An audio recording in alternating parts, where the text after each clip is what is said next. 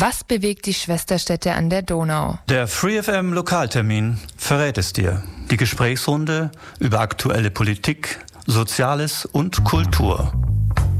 Immer von 11 bis 12 Uhr auf der 102,6.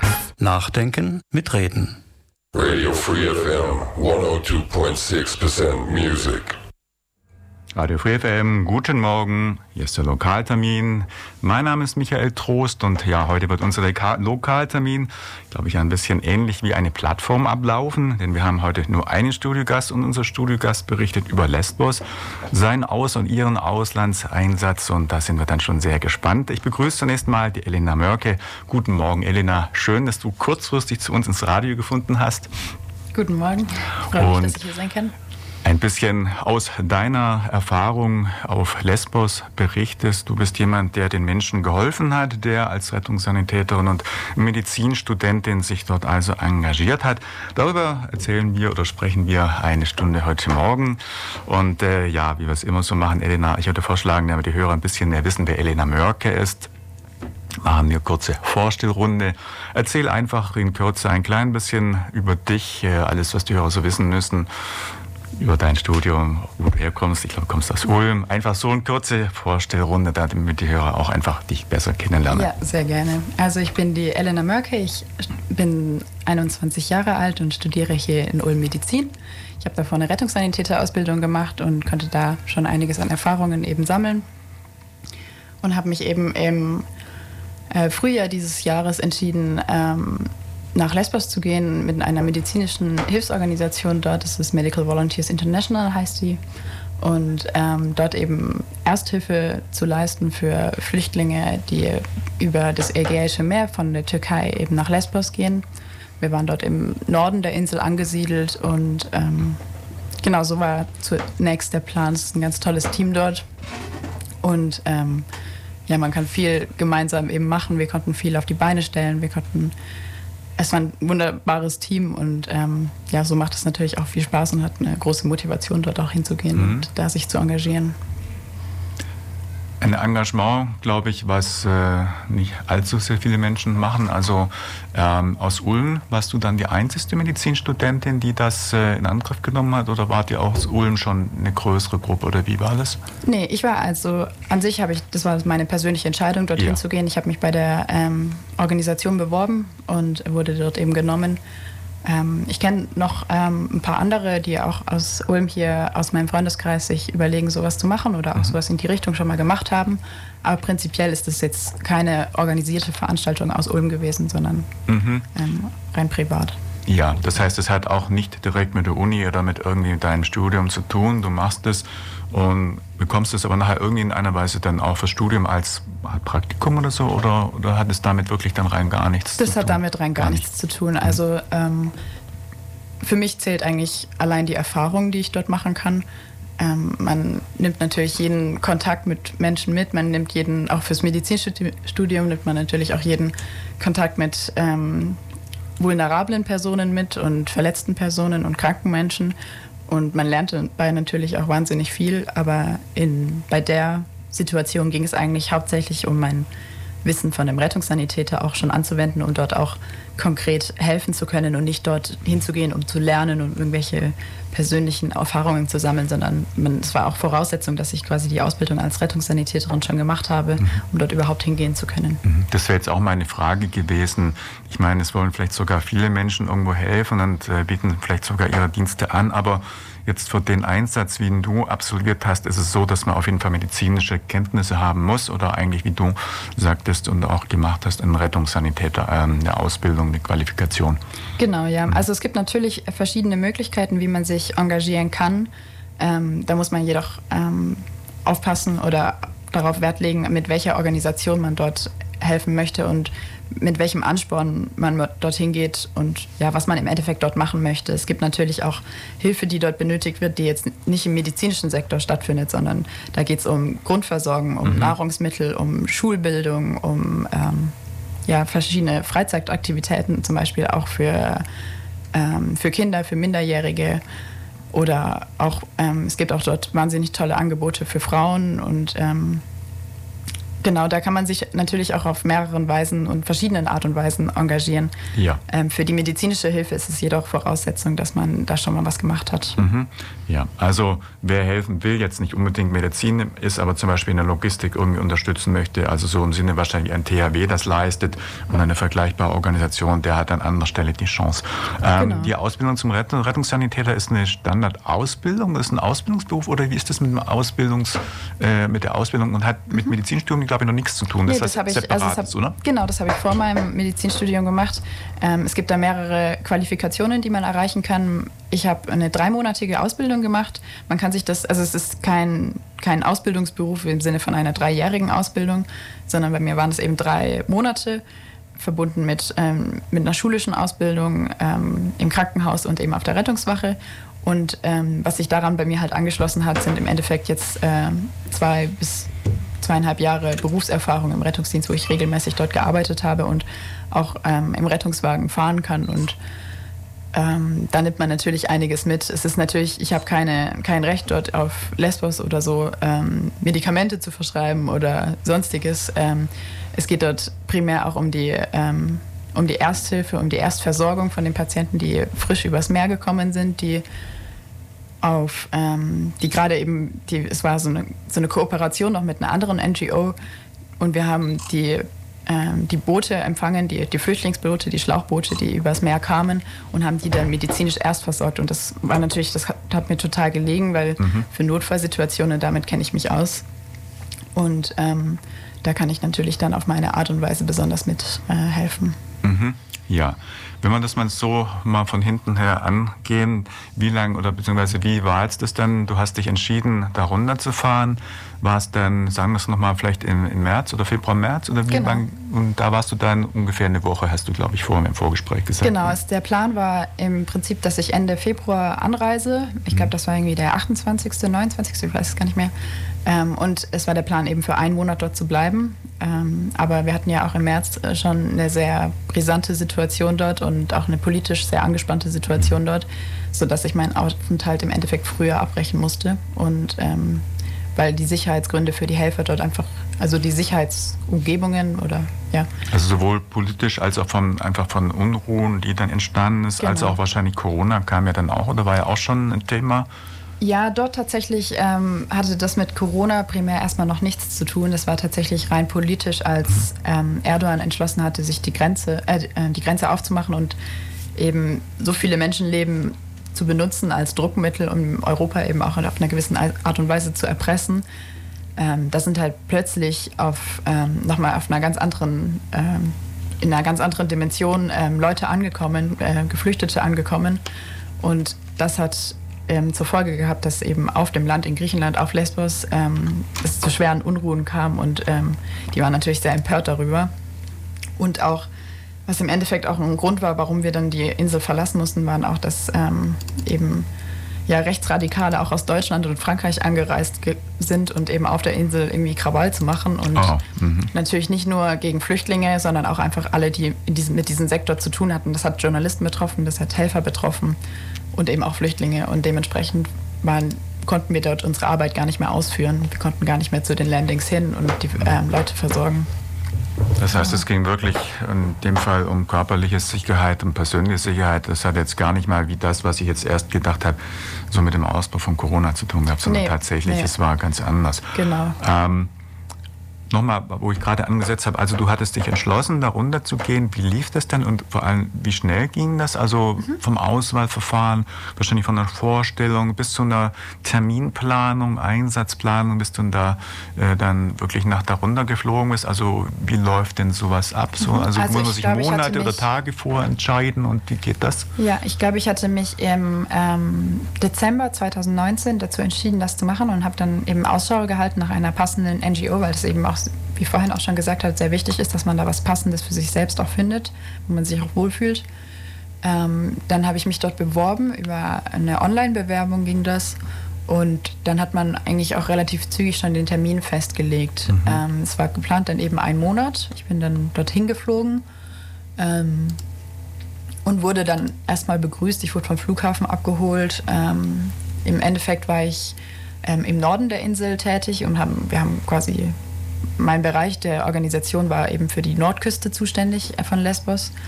Und wir haben, ähm, genau, ich wurde erstmal abgeholt und mir wurde erstmal alles gezeigt und mich haben alle total herzlich aufgenommen und äh, mich beruhigt und gesagt, man geht ja natürlich auch mit, äh, mit Erwartungshaltungen dorthin und ähm, auch mit Unsicherheiten und ist natürlich gespannt, wie das alles funktioniert. Und ähm, da wurde ich aber total positiv überrascht und total positiv dort aufgenommen und ähm, bin dann quasi zu meiner Einsatzstelle gekommen ähm, dort wurden mir auch erstmal, ich wurde in alle ähm, Abläufe ähm, eingewiesen, wie sowas funktioniert, wenn ein Schlauchboot ankommt, äh, mhm. äh, wie man dann sich formatiert in der Gruppe, wie die Sichtung der Patienten ähm, verläuft oder der Geflüchteten in dem Fall, zu schauen, ob es irgendwelche Notfälle gibt ähm, wie das funktioniert mit der anschließenden Essensverteilung, mit der Kleiderverteilung etc. Und genau, uns haben aber auch die Leute dort gesagt, ja, ähm, in die Monate davor war es dort relativ ruhig. Das sind in diesem Bereich im Norden sind vielleicht über vier, äh, vier Wochen drei, vier Boote angekommen. Es war Aha. sehr ruhig. Ja. Und dann hat tatsächlich in derselben Nacht noch Erdogan die Grenze aufgemacht und es kamen direkt drei Boote in dem Bereich an mhm. einem Tag. Das war natürlich ein Mords, ähm, eine Mordsveränderung dort. Und das war ja nicht nur, also wir waren ja auch nur ein Bereich von Lesbos, für die mhm. wir zuständig waren. Mhm. Und ähm, genau, dann ging das alles ähm, relativ schnell, dass die ähm, Situation sich dort eben so angespannt hat und wir eben jeden Tag aufs Neue eben adaptieren mussten, unsere überlegen mussten, wie können wir weiterhin ähm, helfen, wie können wir vor Ort sein, um ähm, ja, eine Grundversorgung, eine medizinische Grundversorgung zu gewährleisten. Ähm, es war natürlich auch ein riesen Hickhack mit der Polizei im Endeffekt vor, vor Ort, weil die Behörden da uns auch sehr im Weg standen. Im Weg? Das heißt, euch eigentlich im Weg heißt behindert dann? Genau, ja. Also das ist tatsächlich die griechische Polizei, die, ähm, also die war im Endeffekt auch bei diesen ganzen Anschlägen, die es dann im, ähm, mhm. dort gab auf Journalisten, die waren im Endeffekt immer vor Ort, aber was unternommen haben sie eigentlich nie. Das ähm, zeigt auch so ein bisschen, wie gespalten die Situation in Griechenland auch ähm, zu dem Thema ist und mhm. dass die Polizei natürlich von der Bevölkerung auch enorm unter Druck gesetzt wird. Wenn wir jetzt mal schauen, also erstmal Lesbos, vielleicht das äh, kann sich jeder nicht so genau vorstellen, ist jetzt eine Insel. Genau. Und äh, auf dieser Insel landen an verschiedenen Stellen, wenn ich dich richtig verstehe, dann eben immer wieder Flüchtlingsboote ja. ein, die übers Mittelmeer dann kommen. Ähm, das heißt, es sind an allen Stellen dann irgendwo schon Leute, die gucken, also Mediziner oder Leute, die Ausschau halten und dann warnen und also vorwarnen und sagen, es kommt wieder ein Boot mhm. oder kommt es, dass der irgendwo unbeobachtet jemand an Land geht und irgendwann dann zufällig quasi entdeckt wird oder in irgendeiner Weise, die sich dann bemerkbar machen? Oder weiß man, sieht man immer schon voraus, wenn jemand kommt? Mhm. Oder wie muss man sich das vorstellen? Also da gibt es tatsächlich auch ähm, wieder NGOs, die sich darauf mehr oder weniger spezialisiert haben, die dieses äh, Boat Spotting machen, so nennt sich das. Ja. Ähm, das sind ähm, dann auch Freiwillige, die ähm, Tag und Nacht eigentlich die, das, die See ähm, beobachten. Aber es kann natürlich trotzdem auch mal sein, dass ähm, so ein äh, Boot mehr oder weniger, ähm, weil die ja auch häufig in der Nacht eben mhm. überfahren, ähm, ungesichtet ankommt und dann, ähm, ja genau. Und es gibt auch noch eine andere Möglichkeit, ähm, oder was auch sehr häufig vorkommt, ist gerade wenn die Boote eben in Seenot geraten, gibt es eine Telefonnummer, wo äh, die quasi dafür da ist, dass Geflüchtete, die in Seenot sind, ähm, diese Telefonnummer anrufen können. Und so hat diese Alarmierung im Endeffekt dann auch funktioniert, dass die dann ähm, geschaut haben, gibt es irgendwo ein Schiff ähm, in der Nähe, die denen helfen können, egal was das jetzt für ein Schiff ist, ob das ja. ein Schiff von ähm, einer Regierung ist, ob das ein Schiff von einer NGO ist, von einer privaten NGO ähm, und dann eben auch die Hilfe von Land, wie so wie wir sie dann ähm, mhm. bereitgestellt hätten. Ja, das heißt also verschiedene Stellen, verschiedene, ja, irgendwo auch Leute, die irgendwo da immer gucken und also schon quasi Ausschau halten. Ähm, wie muss man sich jetzt das vorstellen? Die Boote sind ungefähr, wenn man sie im Fernsehen sieht, 30, 40 Leute drauf, die da auf einen Schwung kommen. Unterschiedliche Größe, gleiche Größe? Sehr unterschiedliche Oder wie, Größe. wie ist dann ungefähr zum Aufkommen? Unterschiedlich? Ja, also es gibt, ähm, es ist, also sie sind prinzipiell alle total überfüllt natürlich, mhm. diese Boote. Aber ähm, es gab, also ich habe dort Landings miterlebt, da hatten wir ähm, nur so 15 Geflüchtete, aber ich hatte auch schon mal ein Landing mit über 100 Geflüchteten auf einem oh. Boot. Also ähm, und das ist mhm. natürlich dann schon auch eine große Herausforderung, wenn man im Endeffekt mit äh, zwei medizinischen Kräften für diesen Bereich ähm, 100 äh, Personen erstmal sichten muss und schauen, geht es allen gut. Ähm, mhm. Was auch ein Riesenproblem ist, immer ist, ist ähm, man muss immer ein besonders, besonderes Auge auf die Kinder haben, weil ähm, natürlich gibt es auch äh, viel Schlepperei ähm, mhm. in diesem ganzen Metier. Und ähm, Kinder werden häufig von Schleppern äh, beruhigt und bekommen Medikamente. Das ähm, sind Medikamente, die wir hier in Deutschland auch als Narkosemedikamente einsetzen, mhm. damit die, die Überfahrt halt ruhig bleiben und ähm, möglichst wenig davon mitbekommen. Es kann aber natürlich auch sein, dass das eine Überdosierung ähm, dort stattgefunden hat und die ähm, dort eine Überdosierung stattgefunden hat und ähm, diese Patienten dann nicht erweckbar sind oder die Babys nicht erweckbar sind. Das, also das war immer ein großer Punkt, wo man eben schauen musste, ob ähm, die überhaupt alle vital stabil sind. Es gab äh, natürlich vermehrt Panikattacken. Das ist eine Überfahrt äh, voller Emotionen und voller Gefahren auch im Endeffekt, sodass man auch viele Leute ähm, auch erstmal beruhigen musste. Es gab natürlich auch Verletzungen, ähm, je nachdem, wie auch die Wetterlage war. Genau. Die Menschen, die kommen, die kommen allesamt aus der gleichen Richtung, aus Syrien dann überwiegend oder ähm, wo starten die Boote und wo kommen die her? Ich meine, die steuern alle Richtung Lesbos, ja. Das ist wo tatsächlich sehr unterschiedlich. Ähm, ja.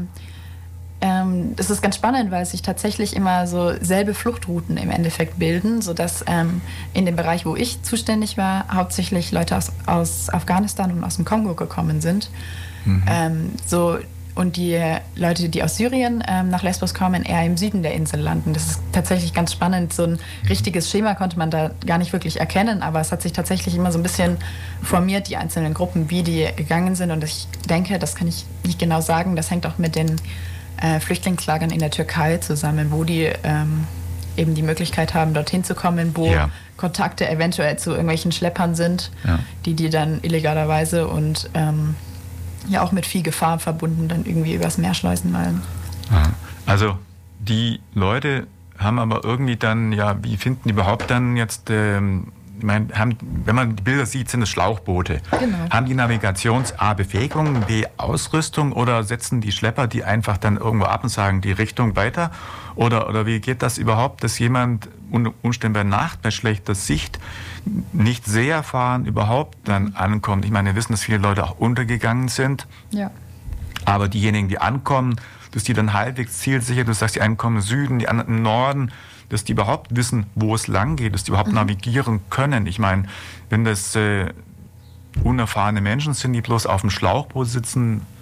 Ja, wie, also das wie, wie ist tatsächlich das? ein ähm, riesengroßes Problem, weil ähm, es gibt natürlich, also die Leute, die bezahlen für ihr Schlauchboot, mhm. ähm, auch Riesensummen im Endeffekt. Mhm. Ähm, die müssen nochmal extra bezahlen, wenn sie irgendwelche Seerettungswesten haben wollen oder irgendwelche Schlauch, äh, so Ringe oder so, um sich eben zu schützen. Ähm, Im Endeffekt werden viele von denen dann aufs Meer geschickt und losgeschickt und ja, Fahrt. Und ähm, manchmal gibt es dann so ähm, so Richtlinien, an denen sie sich halten können. Das, also an sich, wenn man in Lesbos steht, dann kann man ja zur Türkei rüberschauen. Das Aha. ist nicht weit. Ah ja, okay, das ist nicht Das sind tatsächlich nur zehn Kilometer. Ähm, wenn man da Glück hat, ist man als ähm, Geflüchteter innerhalb von zwei, drei Stunden da übergefahren. Mhm. Ähm, das kann sich aber auch um zwei, drei Tage handeln, je nachdem, wie die Kondition ist, ob ähm, der Motor das aushält, weil die, die Boote, die sie dort haben, ähm, sind natürlich auch nicht von hoher Qualität. Ähm, und oft ist es auch so, dass dann irgendwie der, das Benzin leer geht oder ähm, die, das, das Boot mhm. äh, leck ist und ähm, die Luft rausgeht und die nicht mehr vorwärts kommen und dann mal über Tage auf diesem ähm, Gewässer ähm, fahren müssen. Also das kommt natürlich immer ein bisschen drauf an, ob im Süden, im, ähm, im Norden oder auch zu anderen Inseln im Mittelmeer. Aber im Prinzip sind das schon Wege, wo es relativ nah ist. Deswegen ist Lesbos auch so, ähm, so ein Hotspot geworden, ja. weil das eben so nah an der türkischen Grenze im Endeffekt. Mhm. Das heißt, hängt bestimmt ja auch äh, am Seegang ab. Ich weiß nicht, wird ja auch nicht mal ganz ruhig sein. Also du sagst, das sind Zeit, äh, teilweise, wenn es gut läuft, zwei bis drei Stunden Überfahrt. Das wäre nämlich so eine Frage gewesen, die ich auch habe, wie lange die Menschen auf See sind. Mhm. Also und Sichtweite, Sichtweite Land zu Land besteht. Das heißt, theoretisch kann jemand auch im Feldstecher dann eigentlich schon sehen, wenn jemand irgendwo, irgendwo ein Boot aufbricht bei guten Sichtbedingungen, oder? Könnte man das? Das, ähm, das ist, würde ich sagen, eher schwierig, aber ähm, prinzipiell kann man das schon. Ähm, mhm. Also man kann schon wirklich auch rüberschauen. Man braucht natürlich ähm, besonders gute Ferngläser, um das ähm, sehen zu können. Vom, mit bloßem Auge sieht man nicht, ob da jetzt gerade jemand auf See geht, aber ähm, mit guten Ferngläsern ist das eventuell auch möglich. Aber es ist natürlich auch schwierig, die komplette äh, türkische Küste andauernd abzu, ähm, ähm, abzuschauen. Vor allem, weil es, ähm, da bin ich mir rechtlich gerade auch nicht ganz sicher, man darf glaube ich, auch erst, wenn die Flüchtlinge über einem gewissen Punkt sind, ähm, seine eigene Rettung losschicken, weil es ja. ist quasi, weil man ja da über Grenzen ähm, hinweg äh, schaut und mhm. hinweg spielt und äh, sich da, also diese Einmischung dort auch sehr ähm, gefährlich ist in dem Sinne, wie das im Endeffekt rechtlich läuft, wo die Flüchtlinge dann hinkommen, wenn man sie ähm, so aufsammelt quasi ja, ja. auf dem Meer. Mhm. Wir sprechen gleich weiter. Ich denke, wir spielen einfach mal ähm, einen Musiktitel zwischendurch. Wir haben schon fast 21 Minuten gesprochen. Ich habe einen Musiktitel gesprochen. Ich denke, da geht es auch tatsächlich um, um Lesbos. Oder der Titel heißt Moria. Dachte, den packen wir doch einfach mal hier in die Sendung rein. Ja. Die Band Anyone's Daughter. Dachte irgendwie, den nimmst du hier einfach mal dazu rein. Spielen wir hier. Das ist ein Anyone's Daughter. Sie hören gerade Radio Free FM im Lokaltermin und ich bin Elena Mörke. Genau, ja, da sind wir wieder zurück beim Lokaltermin, wie Elena schon sagte. Ja, Elena, wir haben gerade gesprochen, bisschen uns äh, unterhalten, wie das denn so ist, wie die Menschen dort über See übersetzen, die Bedingungen. Ähm, wir hatten gerade auch gesagt, man darf gar nicht immer los zu einem Rettungseinsatz und zum Beispiel die, die Menschen dann aus dem Wasser irgendwo holen, auffischen. Ähm, dort in den Gewässern sind dann da auch ständig dann Küstenwache und Schutz und Küstenschutz oder irgendwie NGOs dann auch unterwegs, die da auch ständig patrouillieren oder wie, wie muss man sich das dann eigentlich vorstellen? Wie ist dort eigentlich die Präsenz dann von solchen ja, Schiffen? Mhm. Also es sind schon äh, sehr viele ähm, Regierungsboote äh, dort auch unterwegs, natürlich Küstenwachen, ähm, sowohl von der Türkei als auch von Griechenland. Frontex ist dort eben unterwegs. Mhm. Ähm, es sind aber auch einige Nichtregierungsorganisationen, eben NGOs, die ähm, dort Schiffe haben, die dort unterwegs sind. Es gibt zum Beispiel auch mehrere, also auch natürlich einerseits, um eventuell Flüchtlinge aufzugreifen und ähm, denen helfen zu können, ähm, gerade schiffsbrüchigen äh, Flüchtlingen, ähm, aber natürlich auch um Menschenrechts- ähm, oder ja, Völkerrechtsverletzungen dort zu dokumentieren. Es gibt zum Beispiel von der Sea-Watch mittlerweile auch oh ja. ein ähm, Flugzeug, die ähm, nicht dazu in dem Sinne da sind, um dort ähm, Menschen aus dem Wasser zu ziehen, sondern um dort eben zu dokumentieren, wie dort auch Regierungsorganisationen mit den Flüchtlingen umgehen. Mhm. Ähm, weil es natürlich dort auch massive Verstoße gegen geltendes Recht gibt und die sonst, ähm, wo gar nicht so wirklich viel passiert. Ich wurde letztens einmal gefragt, ähm, wer denn gegen diese ganzen Pushbacks, die dort eben äh, stattfinden und ähm, wer denn dagegen klagen würde und ob mhm. da jemand gegen klagt. Und das ist natürlich ein Riesenthema. Die NGOs, die versuchen das ähm, aufzuzeichnen. Aber im Endeffekt, ähm, die Leute, die zurückgeschickt werden, das ist natürlich gerade ähm, zur Grenze nach Libyen katastrophal, weil ähm, wenn Leute aus Libyen flüchten und wieder zurückgeschickt werden, dann werden sie dort natürlich gefoltert, ähm, mhm. weil das ähm, ja, so natürlich überhaupt nicht in Ordnung ist für die ähm, libysche mhm. Regierung. Und ähm, dementsprechend ist es eben super schwierig, dort eben einen Kläger überhaupt zu finden, weil die Flüchtlinge selbst, die klagen könnten natürlich, sind meistens gar nicht zugänglich. Man hat ähm, keine wirklichen Personalien, die man dort anbringen kann. Ähm, und es sind eben im Endeffekt ähm, Probleme, die quasi zwischen zwei Staaten dann ausgemacht werden müssen. Und dort gibt es eh schon solche hohe äh, Uneinstimmigkeiten bezüglich der Asylpolitik und der Migration, sodass das im Endeffekt nie wirklich passiert, dass da Leute klagen und dass das auch mal Erfolg hatte. Ja, die Menschen, die also übersetzen, die also flüchten, äh, du hast wahrscheinlich mit so Menschen dann auch mal sprechen können. Die Menschen ja, erzählen dann auch von ihren Schicksalen, ihren Erlebnissen wahrscheinlich, oder? Mhm. Also ähm, im ersten Moment ist es tatsächlich so, wenn man bei so einem Landing da ist und mhm. die Leute frisch gerade aus dem Schlauchboot steigen und auf europäischem Boden sind, das ist ein wahnsinnig emotionaler Moment für die. Ja. Ähm, das ist ähm, tatsächlich auch ein sehr freudiger Moment für sie, weil sie es endlich quasi geschafft haben, weil die Angst, ähm, auf dem Meer irgendwie zu ertrinken, erstmal weg ist und die Leute angekommen sind.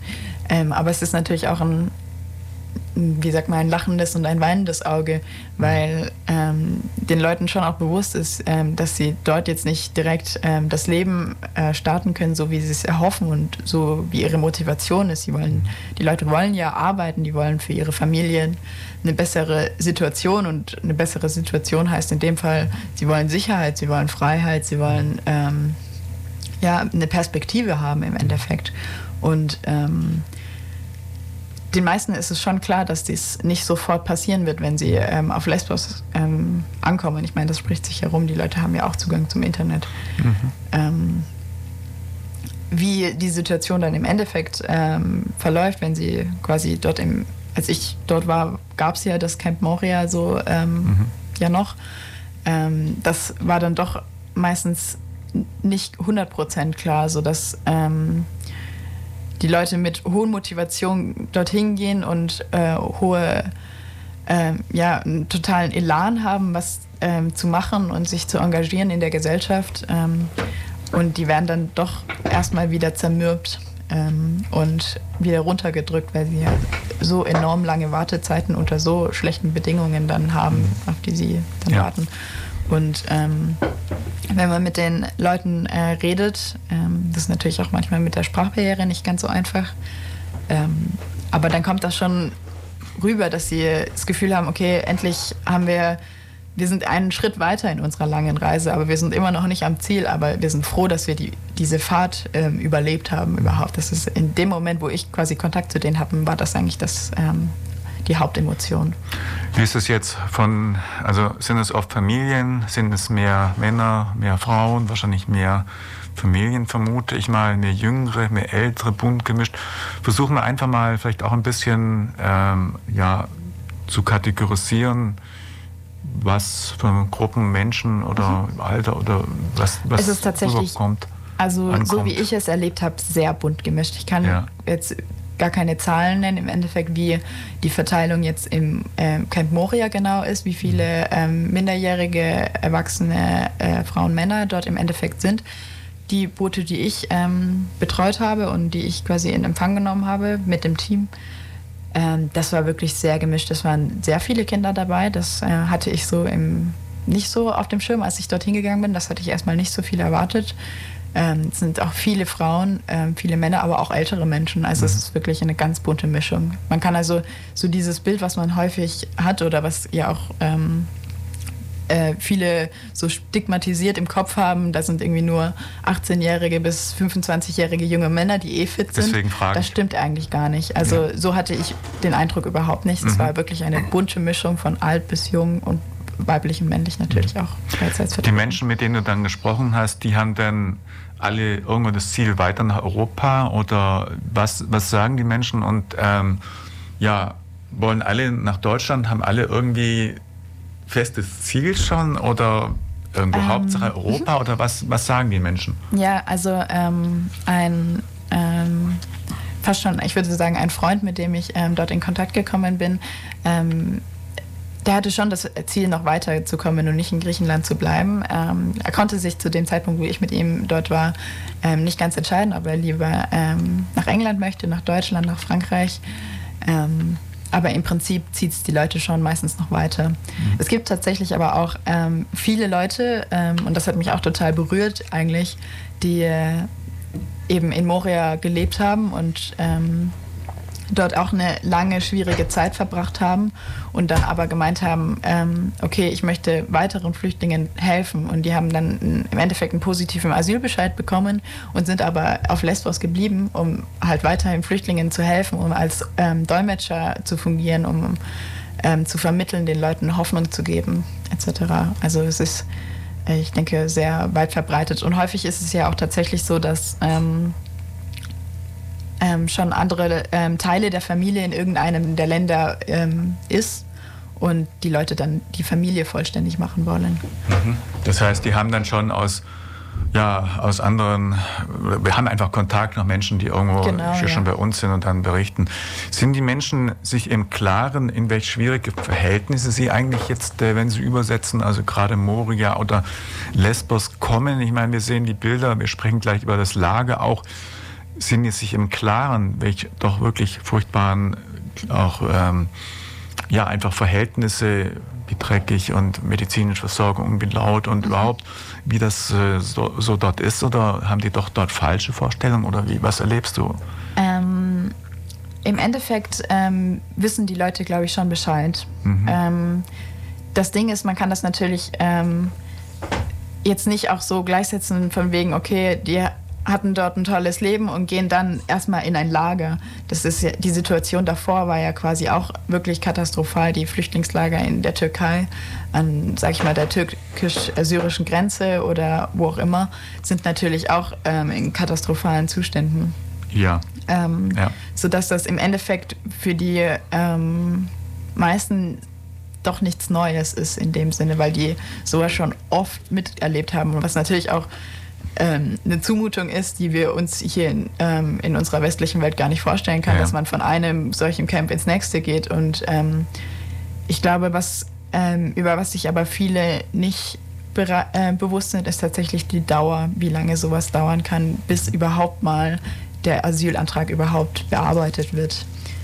Ähm, das das kann ich mir vorstellen, dass dort ähm, viele Leute denken, dass es schneller geht und ähm, diese ewig langen Wartezeiten ähm, ein Riesenproblem für die Leute dort sind, auch ähm, damit umzugehen. Ja. Vor allem die Leute kommen ja, glaube ich, auch ohne Hab und Gut. Das heißt, ja. die haben gerade das an, was oder dabei, was sie anhaben. Vielleicht noch, wenn ich weiß nicht, ob sie auch einen Rucksack oder irgendeine Möglichkeit ja, haben. Ja, kaum tatsächlich. Kaum also die, es waren in diesen Booten waren vielleicht zwei, drei Rucksäcke für 50 Leute oder so dabei. Ja. Also die haben wirklich nur das dabei, was sie haben.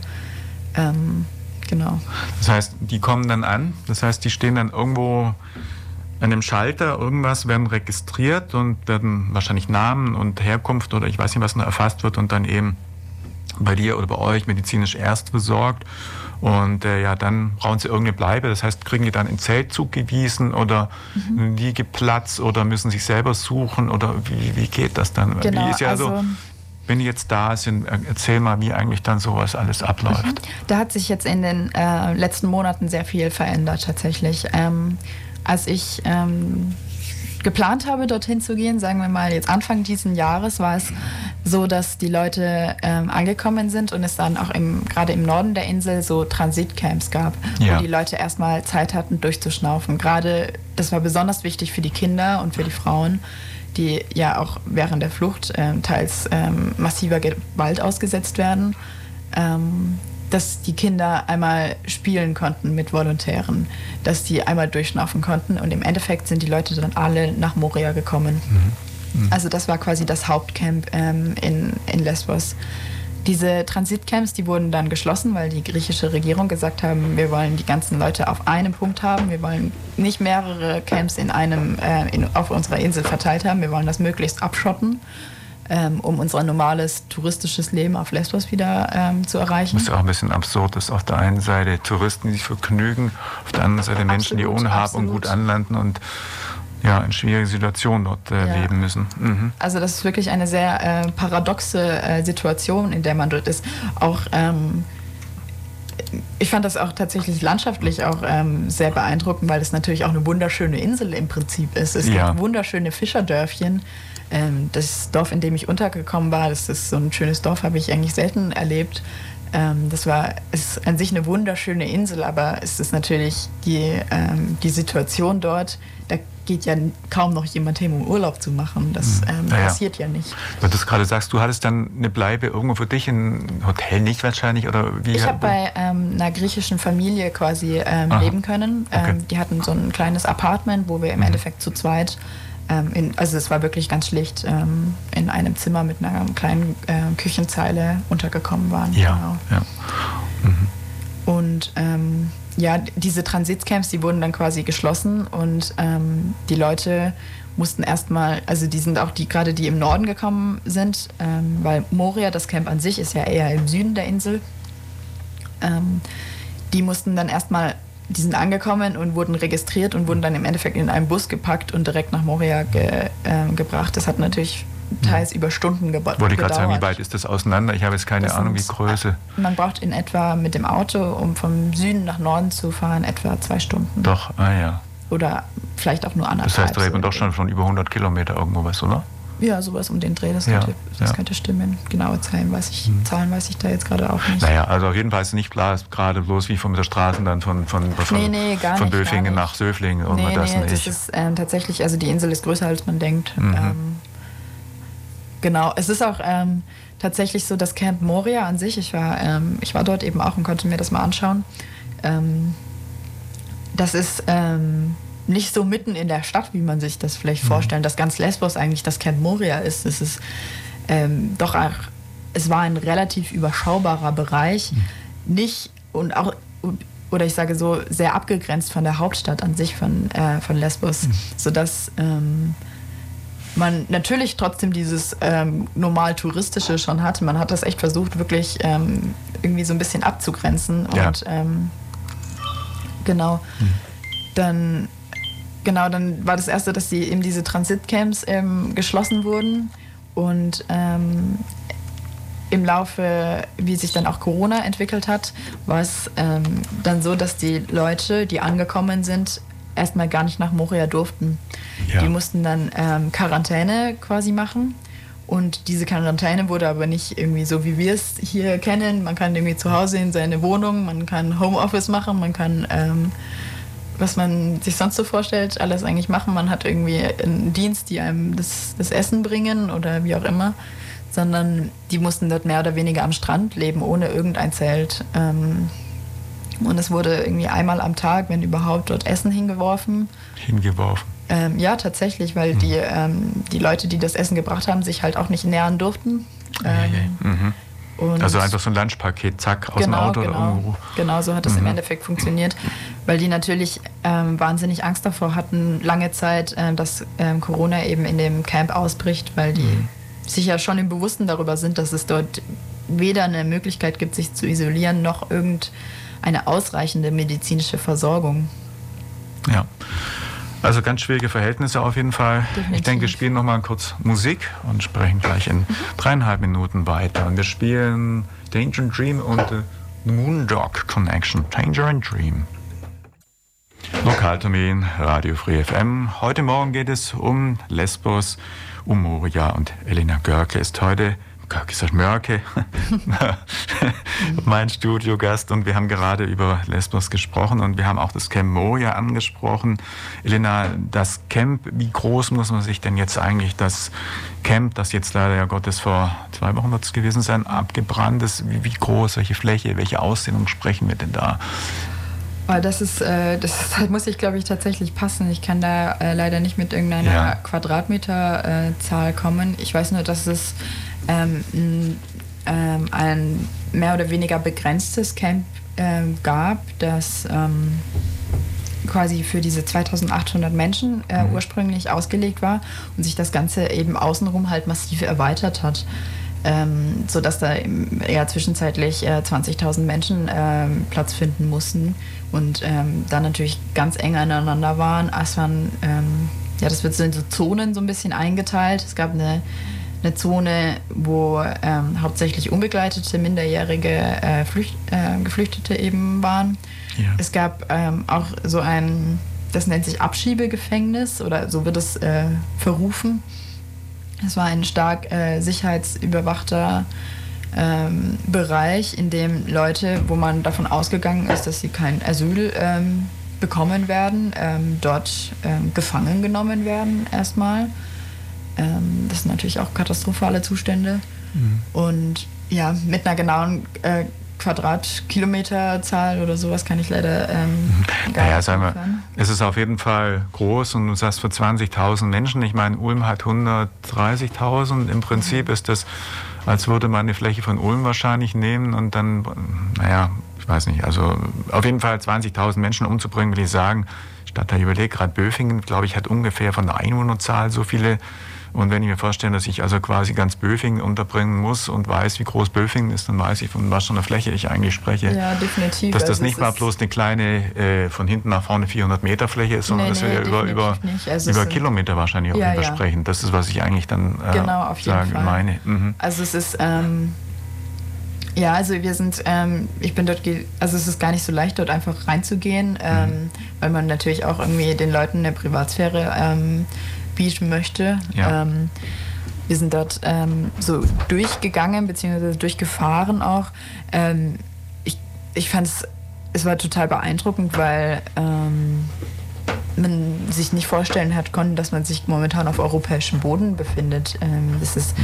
fast wie, ähm, äh, wie, wie ein Slum im Endeffekt, dass die Leute dort ähm, wirklich im Müll leben, äh, der Müll äh, dort überhaupt nicht wegkommt und ähm, das sind, also das sind Zustände, die kann man sich gar, gar nicht ausmalen, die es ähm, auf Moria eben schon gab und ähm, wobei es man muss ähm, sagen, das, das Camp Moria, das gab es jetzt halt tatsächlich auch schon echt eine ganze Weile, sodass sich äh, die Leute dort auch arrangiert haben. Also es sind natürlich katastrophale Bedingungen gewesen, vorher schon. Ja. Ähm, aber es hat ähm, gerade NGOs haben einen Weg gefunden, wie sie den Leuten dort eben vor Ort auch in irgendeiner Weise unterstützen können. Und ähm, durch diesen Brand ist das natürlich jetzt plötzlich alles weg gewesen und die haben ja nur noch auf der Straße gelebt und äh, keine einzige NGO durfte dorthin. Es wird alles irgendwie abgeriegelt. Ähm, durch Corona wurde natürlich auch nochmal einiges äh, eingeschränkt an Hilfe, die dort sonst eben geleistet werden konnte, die dann gar nicht mehr zustande, kann, äh, zustande kommen konnte. Und da muss man sich ja tatsächlich auch nicht wundern, dass es dort äh, zu Ausschreitungen im Endeffekt kommt. Die Menschen, die da sind, wie muss man sich das vorstellen? Die sind alle irgendwann mal gekommen und seit Monaten, seit Jahren Fragezeichen mhm. da, kein einziger raus oder ist schon ein gewisser Wechsel, ist immer 100 pro Monat, vielleicht irgendwo deren Asyl vielleicht irgendwo auch irgendwo bearbeitet wird oder die irgendwo dann eine Weiterreise bekommen, dass also immer ein gewisser Wechsel da ist? Oder es, ist schon, ist es ist schon ein Wechsel da. Mhm. Ähm, es, natürlich, die, die griechischen Behörden sind massiv überfordert mit der Anzahl an ähm, Asylanträgen, die dort mhm. eingestellt sind, wobei ich mich auch persönlich äh, frage, wie... Ähm, also das wäre ja tatsächlich ein Problem, was man relativ leicht lösen könnte. Man könnte ja ähm, ob das sei das jetzt von der griechischen Regierung aus oder von, der, ähm, von Europa aus Leute hinschicken und denen bei der Bearbeitung der Asylanträge zu helfen. Ja. Das wäre quasi ähm, ein Schritt, der gar nicht so schwer wäre oder gar nicht so viel Aufwand bedeuten würde, ähm, sodass einfach diese Bearbeitungszeit ähm, sich verkürzen würde, wo die Leute dann im Endeffekt auch in diesem Camp sein müssen. Weil das ist im Endeffekt das Hauptproblem. Es kommen immer neue Leute, es gehen natürlich auch, ähm, es, manche Leute schaffen es, manche Leute werden irgendwie zurückgeschoben ähm, oder wieder abgeschoben, ja. Und ähm, im Endeffekt ist es aber schon so, dass es äh, eigentlich stetig gewachsen ist, das Camp, über die letzten Jahre hinweg. Ja. Und ähm, die, der Ansporn, die Leute dort möglichst schnell wieder rauszukommen, den hat man zumindest nicht gespürt. Hast du ungefähr eine Ahnung, gibt es da eine Statistik, wie eine ungefähre Verbleibedauer ist, ob wir davon wirklich bis Jahren reden? Oder gibt es da irgendwie Statistik, wo man sagt, also die Hälfte der Leute ist schon über ein Jahr da oder irgendwie sowas? Eine genaue Statistik kenne ich persönlich nicht. Ähm, gibt es vielleicht. Ähm, aber ich, also man redet dort nicht nur über ein paar Wochen, sondern tatsächlich über mehrere Monate ähm, die die Leute dort sind. Ich habe mit einem gesprochen, der dort äh, tatsächlich äh, knapp drei Jahre war zu dem Zeitpunkt und sich einfach noch nichts getan hat. Drei Jahre. Ähm, und das sind natürlich äh, Wartezeiten, das kann man sich nicht vorstellen. Ähm, Gerade bei ähm, minderjährigen, unbegleiteten Flüchtlingen schaut man schon, dass es schneller geht. Ähm, aber das ist, ähm, ja. Das heißt, ähm, wenn jetzt jemand drei Jahre da ist, heißt es, der lebt seit drei Jahren im Zelt steht jeden Tag mit seinem kleinen Essensnapf irgendwo in der Schlange wahrscheinlich, um ja. Essen zu bekommen.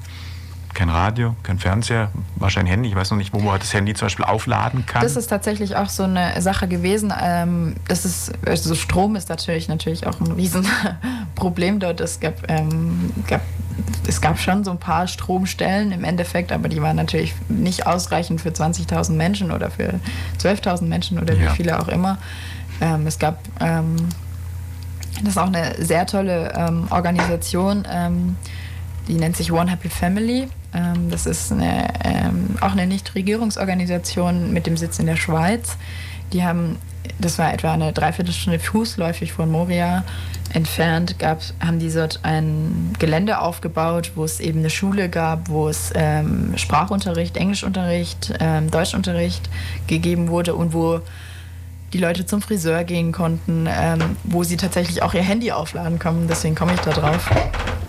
Ähm, das ist, ähm, ja, aber dies war tatsächlich in der Zeit, wo, ähm, also das war, glaube ich, eine Woche nachdem äh, ich im Endeffekt wieder zu Hause war, ähm, wurde dieses, wurde dort eben auch Brand gestiftet. Ja. Ähm, auf diesem Camp, also der diesen, ähm, diesen Bereich, diese Schule von One Happy Family. Mhm.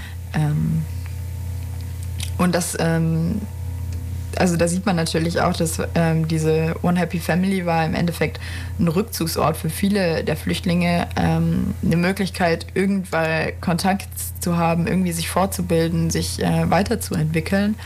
Ähm, da sieht man natürlich, es ist, es ist mutmaßlich natürlich jetzt, wie ich das, ähm, wie ich äh, da jetzt irgendeine Anschuldigung zu machen, aber es ist, ich kann es mir bei, allem besten Willen nicht vorstellen, dass das von den Seiten wie der Flüchtlinge passiert ist. Also da sieht man auch, was da für äh, Rechtsextremismus auf der Insel herrscht, dass ähm, solche Städte, wo ähm, freiwillig auf ehrenamtlicher Basis Leute versuchen, die Situation zu verbessern, denen so Steine äh, in den Weg gelegt werden. Und es war natürlich auch nicht mitten in der Innenstadt, sodass es die Leute dort in der Innenstadt jetzt konkret ähm, gestört hätte, sondern es war auch außerhalb ähm, einfach ein, ein Ort für die Flüchtlinge. Mhm.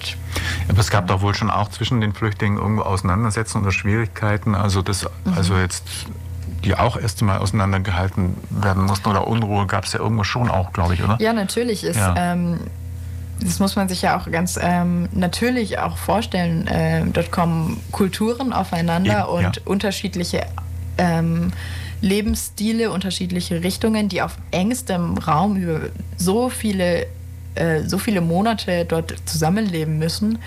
Ähm, natürlich kommt es da zu Ausschreitungen. Ähm, wenn man sich vorstellen würde, man würde allein ähm, die Deutschen aus den verschiedenen Bundesländern irgendwie zusammenschmeißen auf so einen engen Ort und mhm. die müssten dort, äh, sagen wir mal, allein nur drei, ähm, drei Wochen irgendwo aushalten. Da würde es auch Ausschreitungen geben, da bin ich mir ja. sehr sicher. Von daher wundert mich das überhaupt nicht. Und ähm, gerade durch Corona ähm, war das, also wir hatten hier ja einen Lockdown von, wie viele Wochen waren das? Zwei Wochen. Ähm, dort hat der Lockdown gar nicht aufgehört. Also der mhm. hat angefangen und es wurde die, die Maßnahmen an sich in Griechenland wurden immer weiter gelockert. Im Camp wurde es nur immer, immer und weiter verlängert. Ähm, weil, also da ist es natürlich noch klarer, dass es dort zu Unruhen kommt, wenn die Leute überhaupt gar nicht mal die Möglichkeit haben, aus dem Camp überhaupt rauszugehen, um zum mhm. Beispiel mal ihr Handy aufzuladen oder mal zum Friseur zu gehen und sich irgendwie äh, bewegen können auch tatsächlich. Ja. Also das ist natürlich nur ganz natürlich, dass das da auch zu Unruhen kommt. Waren denn auch mal irgendwie jetzt Menschen da? Ich meine, ich habe schon gesehen, dass aus der Politik oder aus Ulm irgendwo der eine oder die eine oder andere mal da war. Habt ihr dann irgendwie auch Leute gesehen, die irgendwo vielleicht mal geschaut haben oder von, von der EU oder irgendwie Regierung oder irgendwie? Oder? Politiker, die vor Ort sind, meinen? Mhm. Ja. Ähm, ja, es sind äh, regelmäßig eigentlich auch Politiker vor Ort, mhm. die ähm, ja, das bekannteste Beispiel ist, glaube ich, Erik Marquardt äh, von den Grünen. Der kommt jetzt zwar nicht direkt aus Ulm, aber ähm, der ist regelmäßig dort, äh, hilft dort auch tatsächlich auch mit, hat auch ähm, viel, glaube ich, auch in der, ähm, in der Seenotrettung sich äh, schon engagiert. Der sitzt ja im Europaparlament. Ja. Und ähm, ja, es, ist, es kommen schon Politiker vor, ähm, mal dorthin und wollen sich ähm, ein persönliches Bild von der Situation machen, was ich natürlich auch sehr befürworte, weil ähm, sobald man, so geht das zumindest mir, einmal selbst dort war und das ähm, auch gesehen hat, ähm, dann bekommt das nochmal eine ganz andere emotionale Priorität, ja, dieses Thema. Und es ist nicht so leicht, das einfach wieder wegzuschieben, so wie das in der Politik ja so häufig gemacht wird. Elena, wir haben nur noch kurze drei Minuten. Die Frage, wenn jetzt jemand helfen will, wie können die Menschen hier auch vielleicht angesichts des irgendwo drohenden Kälteeinbruchs mit Winter, wie kann man vielleicht helfen, unterstützen? Wo fehlt's? Was kann man tun? Mhm. Ähm, das ist natürlich ähm, im Endeffekt bedarf es ja einer europäischen Reform der Asylpolitik, aber das ist natürlich nichts, was hier der Normalbürger hier von zu Hause aus machen kann. Was man aber ähm, auf jeden Fall machen kann und was ich total wichtig finde, ist halt weiterhin über dieses Thema zu reden, dass das Thema nicht an Aktualität verliert, weil es ist doch häufig so, dass einfach ein, eine große Katastrophe nach der nächsten kommt und es dann kurz in den Medien präsent ist und ähm, dann interessiert es plötzlich alle und man es dann wieder vergisst. Und es ist einfach wichtig, dass klar ist, dass es dauerhaft ein Pro eine riesengroße problematische Situation dort ist. Man kann viele Petitionen unterschreiben, da muss man sich mal ein bisschen ähm, im, im, Internet auch informieren mit der Kampagne Leave No One Behind äh, ja. etc. Ähm, über diese Art und Weise gibt es Möglichkeiten, sich zu engagieren oder auch ähm, zu Demonstrationen zu gehen, von der Seebrücke ähm, Genau, man kann, man kann natürlich auch mit seinem Wahlrecht Gebrauch machen. Es gibt Parteien, die das mehr unterstützen, es gibt Parteien, die das weniger unterstützen.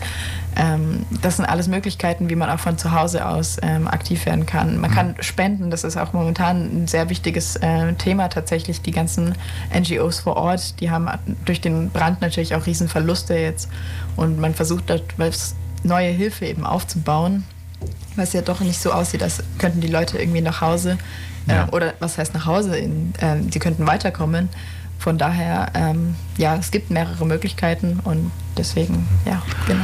Und du hast im Vorgespräch schon gesagt, du fährst wieder runter und ich glaube schon kommende Woche. Genau, ja. Und dann wieder vor ungefähr vier Wochen hast du, glaube genau, ich, gesagt, ja. da wieder zu helfen und äh, ja, einfach den Menschen zu helfen. Und ähm, ich glaube, da kann man gar nicht genug irgendwo Anerkennung dir zollen. Ich finde das wirklich, also ganz stark, dass du das machst. Und äh, wir haben schon gerade eine Pause gesprochen. Wir werden schauen, dass wir einfach, wenn du da unten bist, dich mit Infos, mit Inputs hier einfach ins Radio einbeziehen, dass du uns einfach ein Info ja, oder ein Interview oder irgendwas schickst. Das verabreden wir hiermit. Und ich denke, wir werden auch das Thema im Lokaltermin einfach weiter aufrecht halten und äh, dann auch zur gegebenen Zeit, was wir auch schon mit Seebrücke mehrmals gemacht haben, dann hier wieder aufgreifen. Elena, ganz herzlichen Dank. Das war's dann schon wieder heute im Lokaltermin. Mein Name ist Michael Trost und sag du deinen Namen nochmal. Ja, ich bin die Elena Mörke. Vielen Dank, dass ich hier sein durfte. Wir sagen vielen Dank fürs Zuhören. Und Zerfuhr geht's weiter in Plattform, später Wissensstrahl und Klassik. Wir sagen Tschüss, macht's gut und bis bald.